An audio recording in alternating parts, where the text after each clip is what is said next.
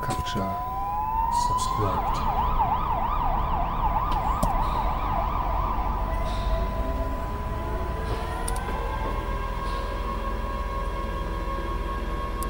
Un, deux, trois, quatre, cinq, six, sept, huit, Creative approaches to living cultural archives. 12, 13, 14, 15, 16, 17, 18, Documentation 19, series. 21, 22, 23, 24. Welche Bedeutung haben Archive heute in einem medialen Alltag? Welche Bedeutung haben sie vor allem für freie Medien, wie zum Beispiel die freien Radios in Europa? Das ist eine ganz zentrale Frage, die ein europäisches Projekt beschäftigt, das sich Capture nennt. Und die Sendung zu dem Projekt, die hören Sie hier in den nächsten Minuten auf diesem Sender. Das Ganze wird ausgestrahlt bei Radio Korax in Halle, ist aber auch zu hören, unter anderem bei NIR FM in Dublin, in Linz, bei Radio Froh, wahrscheinlich auch bei Radio Student in Ljubljana und möglicherweise auch bei einigen anderen ja, freien Radios in ganz Europa. Deshalb hören Sie in den kommenden Minuten eine Sendung, die versucht zumindest, sie zweisprachig mitzunehmen, also sowohl in Deutsch als auch in Englisch zu sprechen und sie hören zu lassen. So, uh, welcome to the yeah, new Capture Show, radio show. We are thinking about what is archiving in the world of media today, especially in the open media sector, in the open yeah, access uh, for making radio and making this possible to access it on the internet. Well, in this actual show, we will look on uh, yeah a call for papers. So we are inviting you to come to Halle in Germany and to present your archiving idea to an audience. We will talk about this in the next minutes. We also will have yeah something to say with uh, Sally Fallon. She is actually she is an advisor on uh, copyrights for the Europeana, and we will talk to Manfred Fassler, and he is an anthropologist from the Goethe University in Frankfurt in Germany. In den kommenden Minuten gibt es Gespräche, zwei Stück. Das eine davon, das führen wir mit Sally Fallon. Sie ist Rechtsberaterin für die Europäer Enzyklopädie, für dieses Online-Lexikon, so, oder ja, stimmt eigentlich nicht, ist kein Lexikon, ist äh, ja vielmehr eigentlich eine virtuelle Bibliothek, zumindest der Versuch einer solchen. Und wir sprechen mit Manfred Fassler. Er ist Anthropologe an der Goethe-Universität in Frankfurt und ja, versucht so ein bisschen aufzurollen, was Archive und mediales Wissen mittlerweile eigentlich für eine Bedeutung in der Gesellschaft eingenommen haben und wo das perspektivisch vielleicht auch hingeht. All das in den kommenden Minuten begleitet von Musik vom Free Music Archive.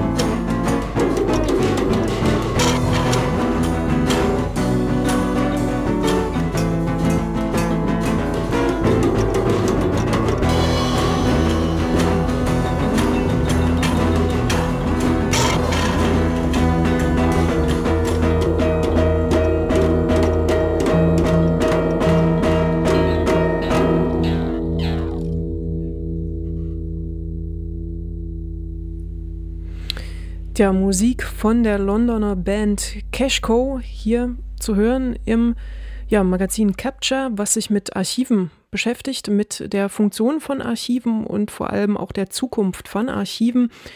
Wir haben äh, gesprochen mit äh, dem Professor für Kulturanthropologie und europäische Ethnologie Manfred Fassler an der Johann Wolfgang Goethe Universität in Frankfurt am Main und äh, wollten von ihm vor allem wissen, was er eigentlich ja unter dem Begriff Archiv versteht und natürlich auch, wie er die Zukunft der aktuellen Archiventwicklung so vor dem Hintergrund auch einer gesellschaftlichen Option und ähm, ja, eine, wie sagt man, eines wichtigen Momentes eigentlich betrachtet.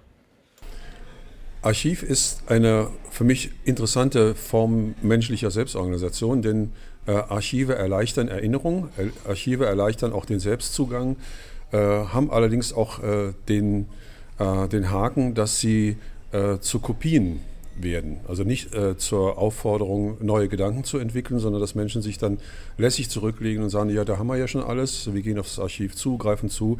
Also letztendlich äh, mit dieser Erinnerungsform werden Menschen zu Kopisten, sind sie sowieso, aber möglicherweise auch zu faulen Kopisten. Interessant wird es erst, wenn Archive dann äh, aktiviert werden, also dass die Archivia eher eine Aktivia ist äh, und dann äh, zur Grundlage werden können für Erfindungen, für neue Anpassungsregeln, äh, für neue Konzepte von Lebensentwürfen und so weiter.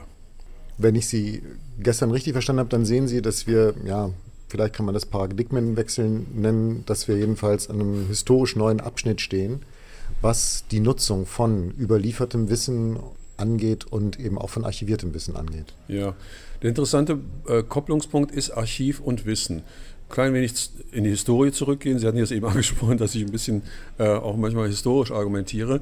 Äh, das 18. Jahrhundert war noch vollgepfropft mit den Vorstellungen der Vollständigkeit. Das heißt, Wissen konnte sich vervollständigen durch Forschung und die Enzyklopädisten sind ein wunderbares Beispiel dafür, äh, dass es auch ein wirklich sehr weitreichendes Konzept war. Im 19. Jahrhundert wird das relativiert, vor allen Dingen durch die Entwicklung von Naturwissenschaften, die dann aufzeigten, dass man vielleicht doch nicht die Vollständigkeit wird erreichen können, äh, sondern man kommt vielleicht der Wahrheit etwas näher. Also das sind dann diese sogenannten asymptotischen Diskussionen. Ne, wenn wir lange genug forschen, kommen wir auch daran. Das reicht auch noch bis in das 20. Jahrhundert ein. Das, was wir jetzt im Moment haben, ist, dass diese Zeitidee, ne, ich kann mir die Zeit lassen und ich muss mir auch die Zeit lassen, um Wissen äh, zu erreichen, um Wahrheit zu erreichen, dass diese Zeitidee oder die Zeitökonomie, die damit verbunden ist, weggebrochen ist. Das ist der eine Punkt. Der zweite Punkt ist, dass die Wissenskonzepte und die Archivkonzepte der Moderne, und das ist für mich der entscheidende Punkt, Institutionalisierungskonzepte waren. Das war immer äh, eine Rechtsförmigkeit oder eine Ordnungsförmigkeit, die mit Archiven und mit Wissen verbunden waren. Das, was wir im Moment erleben, ist meiner Meinung nach erst der Anfang eines völligen Umbruchs äh, dieser Rechtsförmigkeit und der Institutionalisierung durch User, durch Flows, durch globale Vernetzungsprozesse, durch Hochgeschwindigkeitsnetze und so weiter, sodass dann völlig neue Varianten von Wissen und Archivierung entstehen werden. Also während historisch früher sowas wie Akademien oder Bibliotheken entstanden sind. Ja, ja. Und sowas wie Akademien, äh, vielleicht auch also Gesellschaften, wissenschaftliche Gesellschaften, äh, das wird jetzt ersetzt durch User, durch ja, moderne durch, Technologien, durch, durch, Technologien durch Infrastrukturen und durch, durch Wirtschaftsstrukturen. Also, also die, die Ausgliederung äh, der Archive äh, war ja hochinteressant. Die war ja sagen wir mal, sinnvoll unter der Voraussetzung, dass bestimmte äh, Wirtschaftsstrukturen die Selbstarchivierung nicht leisten konnten oder nicht leisten wollten. Also wurde die Archivierung oder äh, die Bestandssicherung von, heute nennt man das kulturellen Gütern und so weiter, wurde entweder dem Staat oder sogenannter Öffentlichkeit zugewiesen. Das, was wir im Moment äh, sehen, ist, dass äh, Kapitale oder Wirtschaftsunternehmen, Wirtschaftsverbände im, Zusammenhang mit Nutzern eine Struktur aufgebaut haben, die man vielleicht benennen könnte als Archivierung von Prozessen, also die Selbstarchivierung von Prozessen. Und dafür brauche ich keine Akademien, dafür brauche ich keine Bibliotheken, keine Museen, sondern äh, diese Speicherfunktion ist innerhalb der Netze eine Netzfunktion geworden. Und ob da dann noch die klassischen äh, Institutionseinwürfe, also die rechtlichen Einwürfe oder die politischen, öffentlichkeitstheoretischen Einwürfe funktionieren werden, wage ich zu bezweifeln. Aber Sie haben eben auch das Wort, fast beiläufig das Wort Prozess benutzt. Äh, Prozess ist ja jetzt sehr zentral geworden und weniger dieses Moment von, von, äh, von Dauer, von Permanenz. Mhm. Weil wenn Sie Museen erwähnen oder auch äh, Bibliotheken, Deutsche Bibliothek, die mhm. immer ein Belegexemplar braucht, dann gibt es ja diese Vorstellung, dass man Sachen tendenziell für die Ewigkeit bewahren mhm. will bis hin dazu, dass die materiellen Träger historischer Erinnerungen, also Gemälde oder Pergament und so weiter, ja auch eine ganz andere, ganz andere äh, Dauer mit sich bringen als Material. Ähm, wie sehen Sie diese, diese Verschiebung hin von dieser Permanenz zur, zum Prozess? Das sind viele Ebenen, die Sie jetzt angesprochen haben. Also das eine ist, dass das Versprechen, äh, etwas dauerhaft speichern zu können, eh schon eine Täuschung war, äh, vielleicht auch eine Selbsttäuschung. Und die Dauerhaftigkeit nur funktioniert unter der Voraussetzung, dass es für ein wirkliches Leben tatsächlich dauerhaft war. Wenn wir überlegen, äh, Papier zerfällt nach 140 bis 170 Jahren, je nachdem, welche Säureanteile äh, die Papiere haben, äh, kann man schon sehen, für eine Generation war das unendlich. Hm? Also wenn ich nur 60 Jahre oder nur 30 Jahre oder 40 Jahre alt wurde und dann wusste, das ist, ja, das ist ja schon 100 Jahre alt, dann war die, waren die 100 Jahre die Ewigkeit. Die Situation, die wir heute haben, ist, dass es innerhalb einer Generation verschiedene Generation, also technologische Generationstypen für Erinnerungen gibt. Also unterschiedliche Software, unterschiedliche Maschinen, unterschiedliche Gadgets, unterschiedliche Gruppenstrukturen und so weiter. Äh, und äh, damit etwas auftaucht, was man bisher nicht im Kopf hatte ne, oder auch nicht in, in, in, der, also in der Idee von Archivierung hatte. Äh, die Dauerhaftigkeit wird klein konkurriert durch die Prozesshaftigkeit. Und äh, das Interessante ist, dass die Prozesse die Speicher sind. Das, was in den Prozessen aktiviert wird und weitergegeben wird, auch verändert wird, ist das, was klassischerweise auch in der Moderne, in der klassischen Moderne, als institutionalisierte Speicher verstanden wurde. Die Funktionen, die die äh, Nutzungsverläufe und die Prozesse aufweisen, sind die Funktionen, die früher die Institutionen aufweisen oder aufgewiesen haben, aber mit der Konsequenz, dass sie weder äh, im klassischen Sinne, institutionellen Sinne verrechtlichbar sind, noch dass sie in dem staatlichen Sinne kontrollierbar sind. Das heißt, wir haben Archive letztendlich, äh, die außer Kontrolle geraten sind, aber auf der anderen Seite hochproduktiv für äh, ökonomische, für Wissens-, Wissens und Aufmerksamkeitsökonomische Prozesse sind wenn ich das richtig verstanden habe, ist ja dann äh, das Kopieren ein zentrales Moment auch innerhalb dieser Prozesse. Ne? Ja, kopieren ist immer äh, zentral. Das ist ja das Interessante. Ne? Und die, also, ich, also jeder Mensch oder je, man könnte schon fast sagen, jedes Tier lernt durch äh, Imitation, äh, durch Nachahmung, äh, durch äh, Wiederholung und auch durch Kopien von, von, sagen wir mal, Modellen, Verhaltensmodellen und so weiter. Das Interessante beim Menschen ist eben, dass der äh, dann beginnt, da über, diese, über die Modelle nochmal nachzudenken, also eine bestimmte reflexive Schleife dann oder mehrere reflexive Schleifen auftauchen äh, und über Jahrhunderte oder fast, kann man schon fast sagen, über Jahrtausende das zu kopierende oder das, an das sich die Menschen sozial oder kulturell anpassen mussten, äh, unter Kontrolle gesetzt waren. Das war also nicht dem einzelnen Menschen zur Verfügung. Vielleicht in der bäuerlichen Kultur noch so ein bisschen, ne? aber schon beim städtischen funktioniert das nicht mehr. Und das, was jetzt passiert, ist, dass es zurückgeholt wird. Also sozusagen in die Alltagspraxis, in die Lebenswelt, in die beruflichen Zusammenhänge, in die Kommunikationsverläufe wird dieses Kopierverhalten zurückgeholt. Und zwar als ein, ein Anstoß oder möglicherweise sogar auch eine Pflicht, äh, innovativ zu sein, Fehler zu entdecken, kooperativ zu sein, kollaborativ zu sein. Also alles das, was früher sozusagen im Erziehungsinhalt, im pädagogischen Auftrag von Archiven enthalten war, ist jetzt im Prozess, ist jetzt in der in der Kommunikationskonkurrenz, ist in der Gruppenkonkurrenz, ist in der, äh, beim Blog, äh, bei Foren und so weiter, alles da enthalten. Sicherlich mit viel Mist, mit Fehlern, aber das hat man überall. Hm?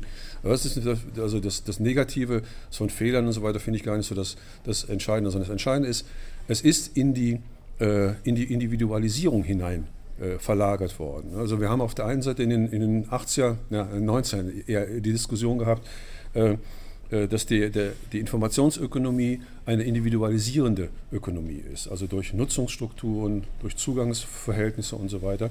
Und dass diese Individualisierung äh, eine, ja, ein Verlust von Sozialität bedeutet.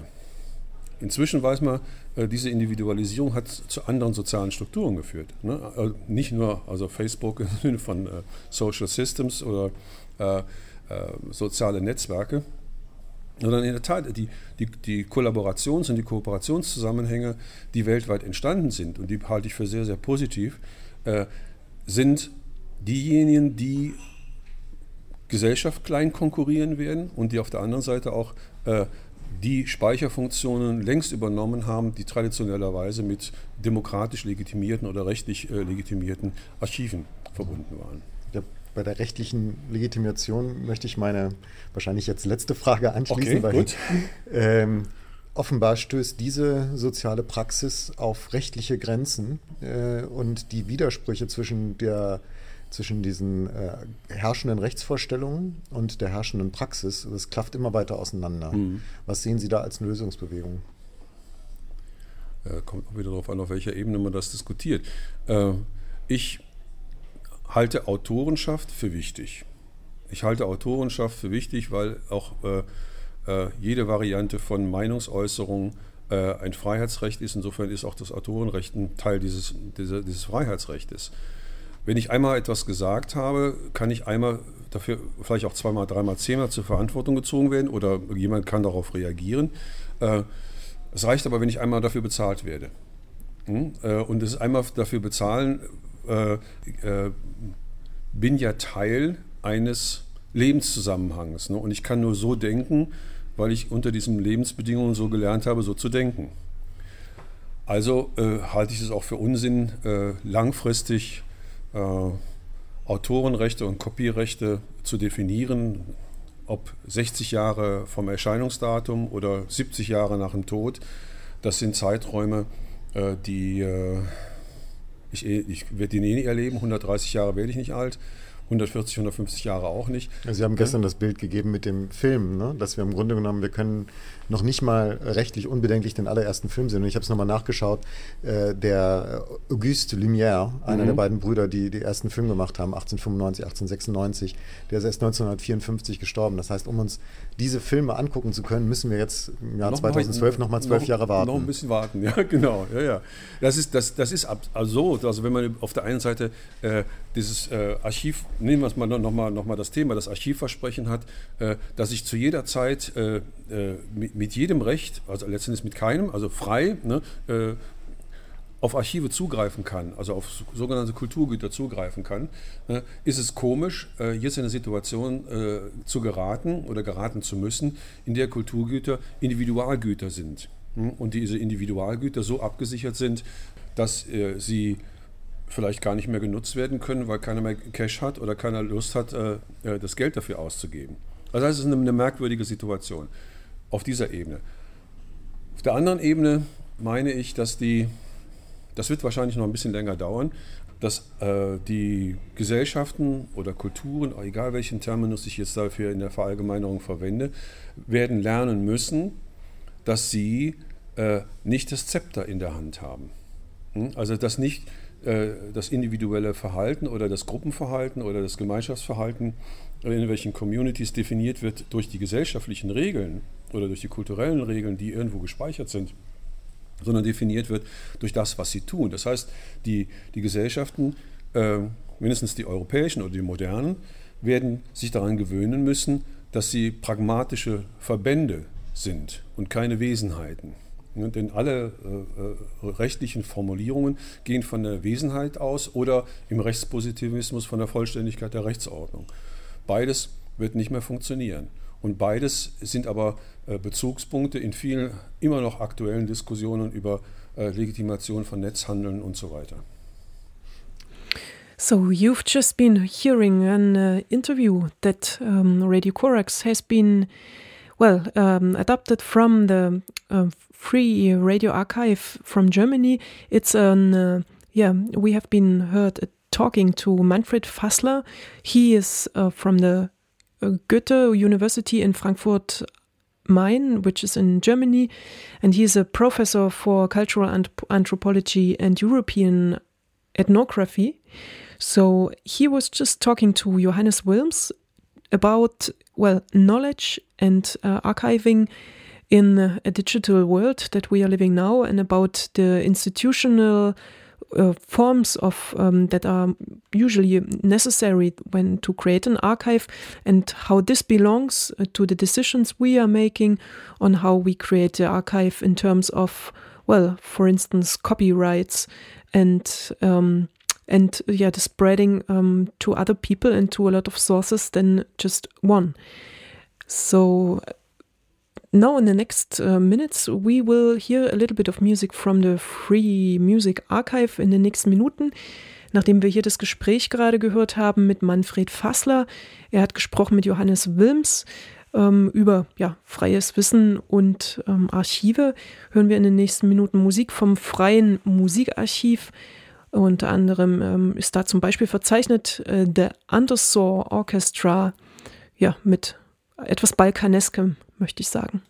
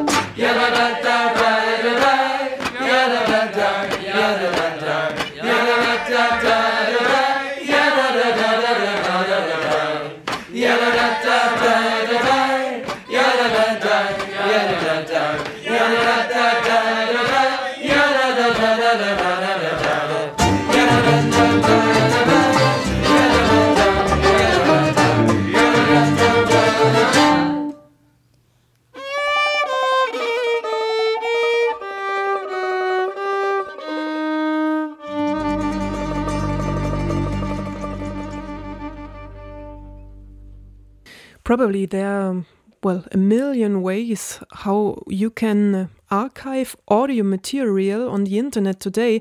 If it was uh, like on a platform like SoundCloud or YouTube, uh, there are so many ways where you can save audio or even video material and share it with a great community.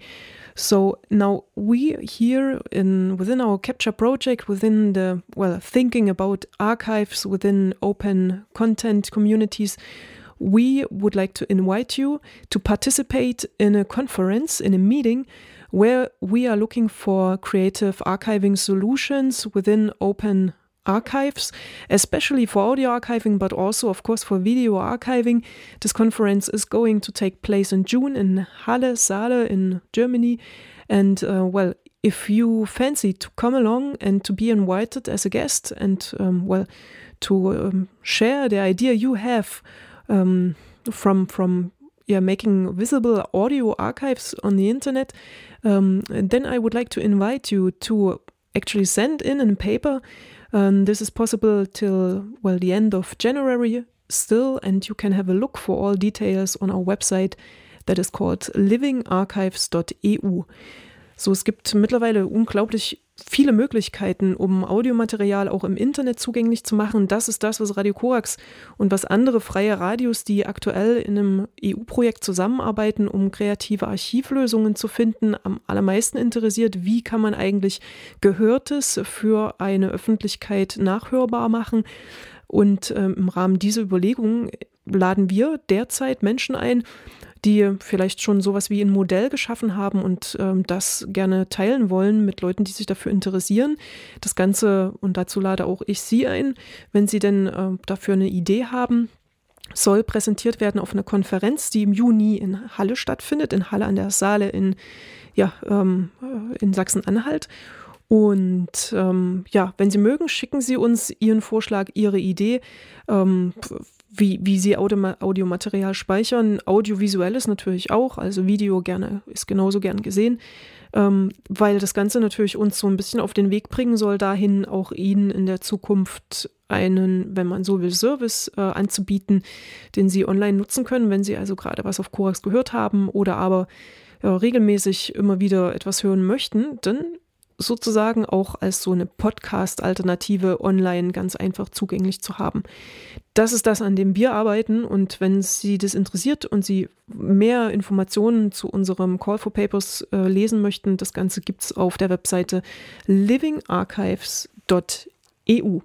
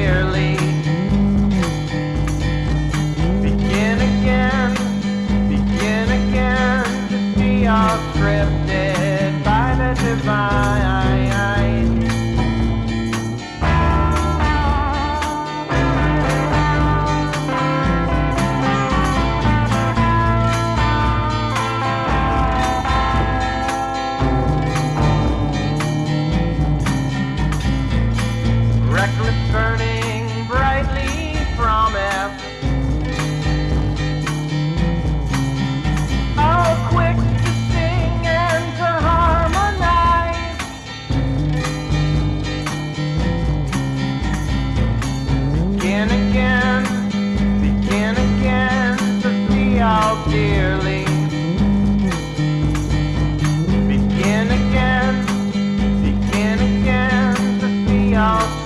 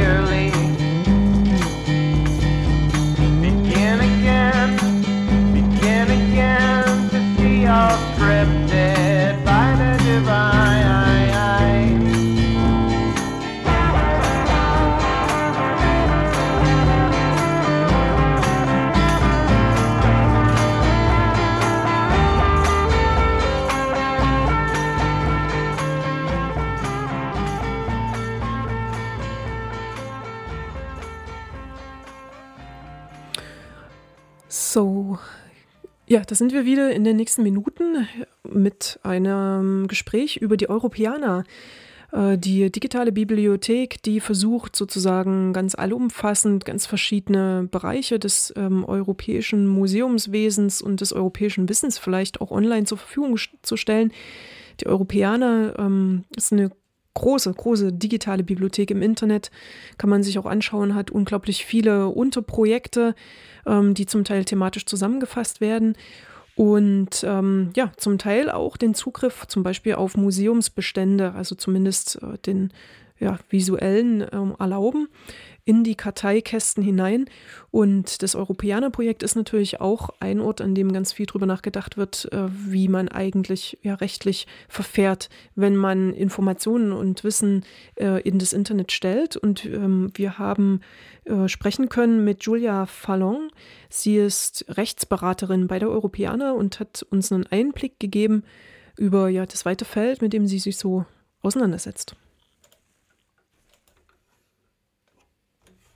So our role is to facilitate the sharing of cultural heritage online, and we do that by developing standards and um, frameworks and technology that allows data providers, so the museums, the galleries, li- libraries, and archives, to send us the, the metadata that describes their cultural heritage objects, and we publish it um, using a common standard so that the metadata provided by a German library can talk to the metadata provided by a Spanish museum and it can be published together. Um, in addition, we publish that metadata under an open license, uh, under uh, open conditions, so Creative Commons Zero, um, so that there's no restrictions on how you can use that metadata. Um, we work with um, over 2,000 data providers across Europe currently um, through what are called aggregators, who are representatives of countries or domains who uh, are specialists to, to communicate directly with those institutions.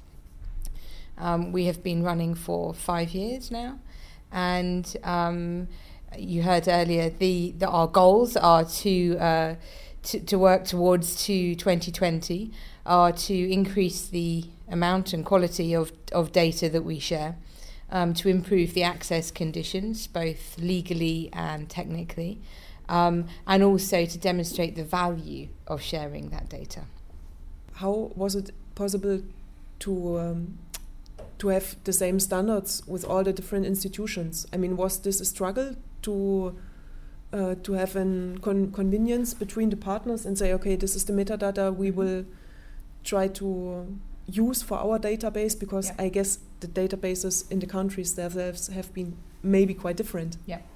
Um, well, it, that's that's uh, that, that has two perspectives. So there's the data model that we use, and then there's the legal um, arrangements. So the data model has been developed over a number of years um, by our internal team, our, our research and development specialists, who um, who work with a number of different um, data models to ensure that what we develop for all cultural heritage organisations can talk to their existing standards, such as Dublin Core, for example. Um, and then we have developed tools that enable us to map one standard to another so that no data is lost or in the translation in the mapping process. Um, that was a long uh, piece of research uh, and im- implementation that took a number of years, and a large number of our partners from across Europe um, worked with us to develop that standard. Uh, it's all documented and available on our website. Um, on the other side, on the legal side, um, yeah, it was difficult. Um, we went through a process of changing the contractual terms, um, which meant that um, we spent uh, one whole year meeting with representatives from different countries and different domains, talking to them about what we wanted to do, which was to um, implement the CC0 public domain dedication for all metadata and the reasons why we wanted to do that, and proposing the, the terms um, for what is now our data exchange agreement. And after uh, about a year's worth of consultation and discussion, the final terms um, w- that we proposed were, were agreed, and that now becomes the the agreement that we use to share uh, to, for the data providers to share the metadata with us. Um, it was challenging because um, that wasn't a standard before we implemented it. So we had to overcome a lot of organizational concerns about sharing their metadata with, um, with no conditions, um, just freely and openly. But I think that cultural heritage institutions all want to be able to share their objects, whether in person or online, with the minimum of restrictions.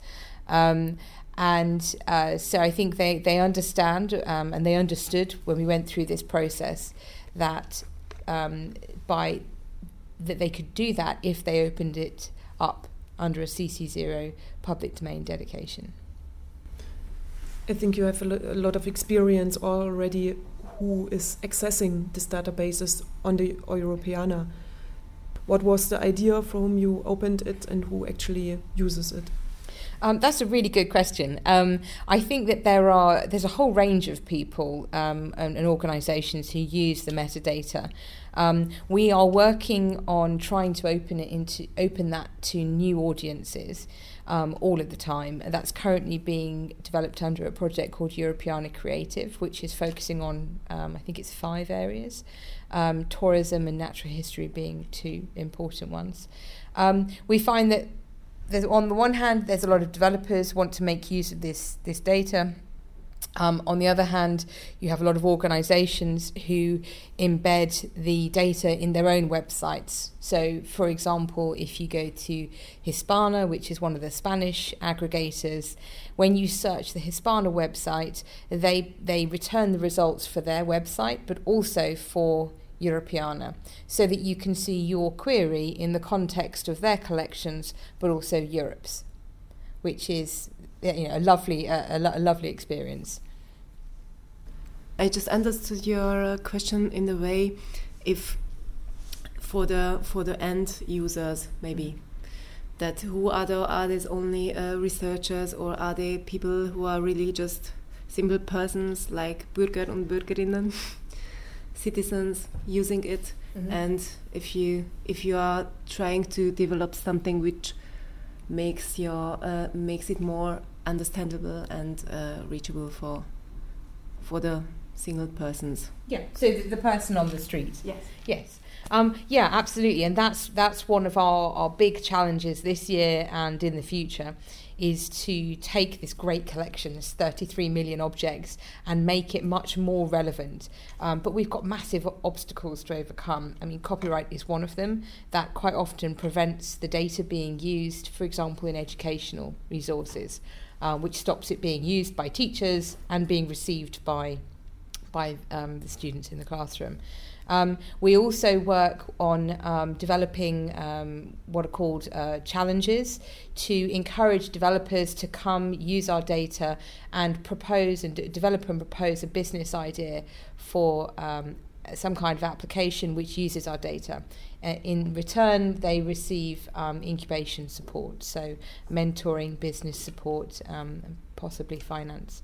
as well. Can you say an example of that? Yeah, certainly. Uh, we actually have a really good example. Um, so, under Europeana Creative, there are two um, challenges which have just closed, which are trying to look at opportunities in the tourism sector and natural history sector.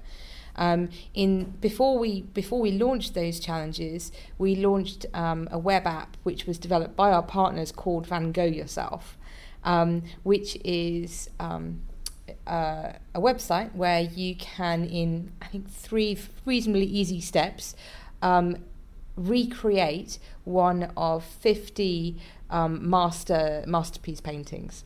That those 50 paintings have been selected from uh, 10 collections from seven institutions across Europe, and uh, they're Van Gogh, they're from Rembrandt, they're from Vermeer, um, and it encourages you to literally recreate the scene, whether it's uh, Henry VIII or the Night Watchman. Um, and then you can um, upload your recreation to their website. They will then match it with the original picture and publish it so that you can then share it with your own networks. Um, it is uh, v- uh, van, V-A-N, go, G-O, yourself.com. Um, and it's a very, very nice, uh, very nice website. So I think one of the things that's very nice, well, there's a lot, lot of aspects about that which is good, but why it's good for Europeana is that it encourages people to experiment, to be creative themselves, to to to browse through these wonderful images, to look for inspiration. Um, and it's also a free resource, so other people can share it, tourism officers can share it, schools can use it. Um, there are no restrictions to accessing these and using these for inspiration and or as a, an, an, an opportunity to learn more about the artists and why a particular piece was developed. Um, the, you know, the opportunity for engaging with it goes on, um, but it's, it's really quite cool. For example, I have watched at um, the musical instrument database uh, you created with different museums in all over Europe, Mm-hmm. and this was a fascinating thing for me. For instance, I think I just typed in something like accordion. So there's, let's say, any musical instrument, or was Mhm. it zither or whatever, and um, then you n- not only you see the catalog, the, the instruments that has the museum in Berlin, but it all you also see which instruments are in Vienna or in Yeah. Birmingham. I don't remember which li- um, museums ha- have to, took part because I think it's just a handful Right. right now. But um, this was very beautiful because I had like in in one side I really had like uh, 15, 20 um, um, material uh, obs- obstacle obst- um, yeah objects Mhm. and uh, to see where they are and I could put and and uh, see what are the differences and and have really actually quite deep material resource also in the terms of data which is how long is the instrument uh, Mhm. where is it damaged Yeah. so sometimes it's also it's um, and in this case I think it uh, seems quite uh, uh, very very special specialized also so for instance for somebody who's interested in musical instruments it's just uh, beautiful Yeah. um, Well, I- I'm not familiar with that particular example, but I think that's exactly what we hope people will, will be able to discover and the experience we we, we really want. Um, and I think that the institutions who own that data will be really pleased that you've discovered it and found it useful. So Yeah, it's all. It also has something playful. I mean, we have been discussing a lot also within our project Mhm. what needs an archive to make to have not only to have it as a serious part of because it's necessary for Yeah. culture and whatever, but also um, how do we encourage people actually to use this archive and to have fun, just like in Yeah. the terms of using it. Yeah. Um, and for instance, um, there, there, yeah, I, I really liked it a lot also to have some applications and further visualization tools. Mhm. For instance, um, let's say another layer over the metadata and the main corpus of what is the data itself. Yeah. Is Euro Europeana thinking in visualization of these masses of data too? Um, no, we don't. We we. Do you mean visualization of the whole repository or just individual aspects of it? Um, just imagine, I mean, a photograph, there's always a photograph. Mm-hmm. But um, there are now, like, for instance, we are trying to make a timeline um, where you see like the first Sitora is uh, in Yeah. from 1850, and then you have the second and the third and the one from last year, let's say, and you see it on a timeline. So just to visualize it, and but there are m- many more possibilities, even if it was a map where you see, where you see where they come from Yeah. or. Um, we don't do that ourselves. I think we have a few partners who are looking into that.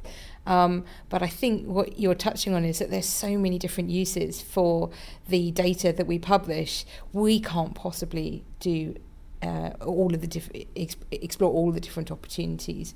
Um, but what we're really doing is encouraging everybody else to do that. Um, we do that formally through um, our partner, uh, through our, the projects with our partners, um, and actually towards the end of the year we'll be publishing um, a new uh, a newer version of our website um, where we'll specifically showcase these kind of different um, channels or themed visualizations, if you want to call it like that.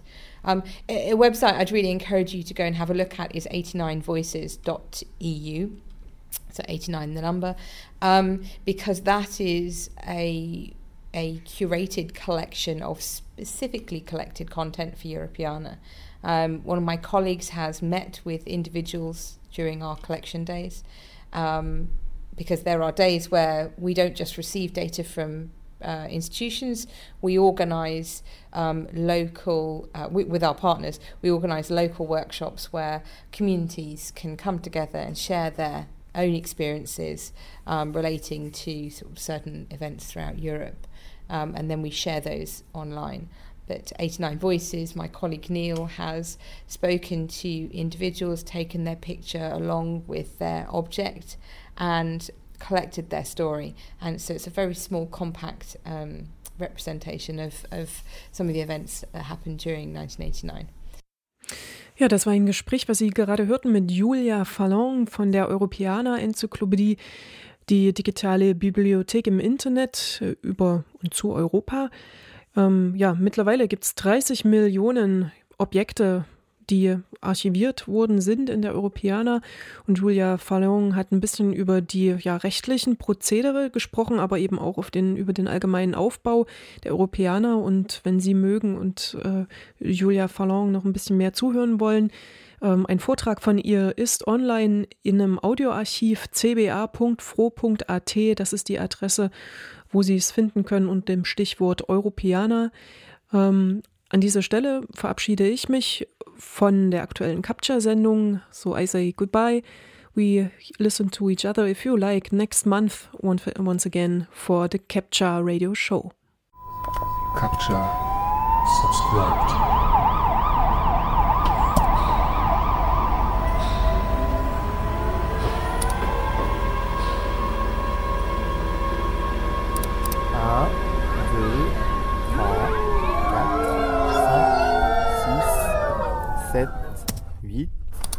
Creative approaches to living cultural archives. 12, 13, 14, 15, 16, 17, 18, Documentation 19, series. 20, 21, 22, 23, 24,